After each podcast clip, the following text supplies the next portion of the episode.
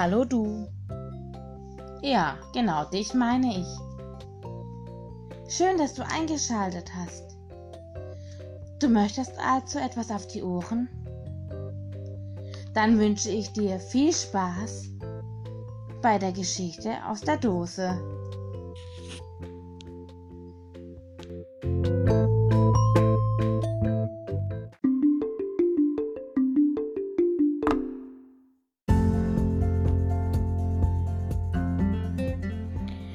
Paula in Koboldland.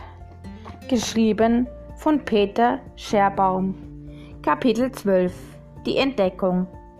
Da taucht ein Haarschopf auf, zwei spitze Koboldohren und schließlich schaut ein sommersprossiges Gesicht über den Blütenrand zu ihnen herunter. Hüpfibold, aber wie bist du denn bloß hinaufgekommen? Mozzibold spricht aus, was alle denken. Na, ich bin gehüpft. Was denkst du denn? Meinst du, ich will den ekligen Schlamm versinken? Die Kobolde sehen sich an. Das ist mal wieder typisch Hüpfibold. Heulibolds Bruder wäre wahrscheinlich nie auf die Idee gekommen, einfach rumzuklettern. Stattdessen hüpft er höher als jeder andere Kobold und traut sich nun nicht mehr herunter. Heulibolds Bruder ist überhaupt nicht begeistert, dass Mozzibold so viele Kobolde bei sich hat. Hast dich wohl nicht getraut, mich alleine zu suchen? Mozzibold will gerade antworten, da entdeckt Hüpfibold Paula und Felix. Wer sind die zwei denn? Heulibold stellt Paula und Felix vor und fordert bei seinen Bruder auf, endlich herunterzukommen.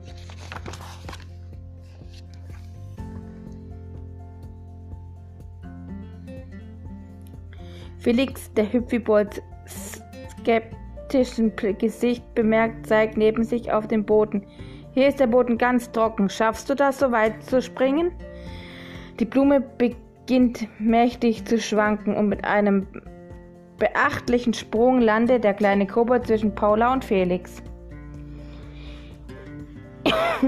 Im Gegensatz zu seinem Bruder ist er kein bisschen traurig aber er scheint doch sehr froh darüber zu sein, wieder auf trockenem Boden zu stehen.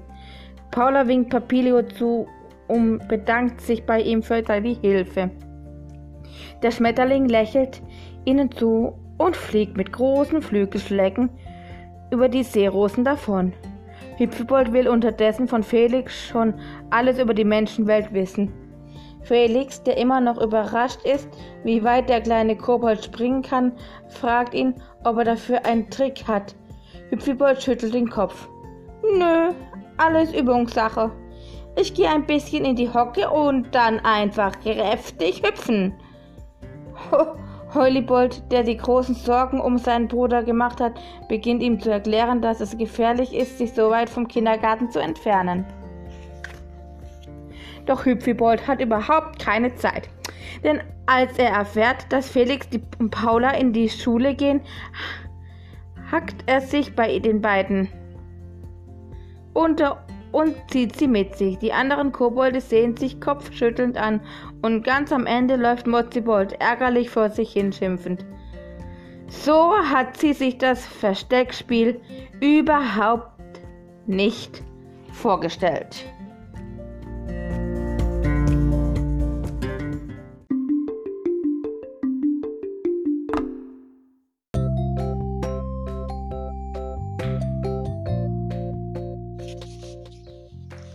So cool, dass du eingeschalten hast. Das war's für heute mit der Geschichte aus der Dose. Ich hoffe, du hattest Spaß und schaltest beim nächsten Mal wieder ein. Tschüss!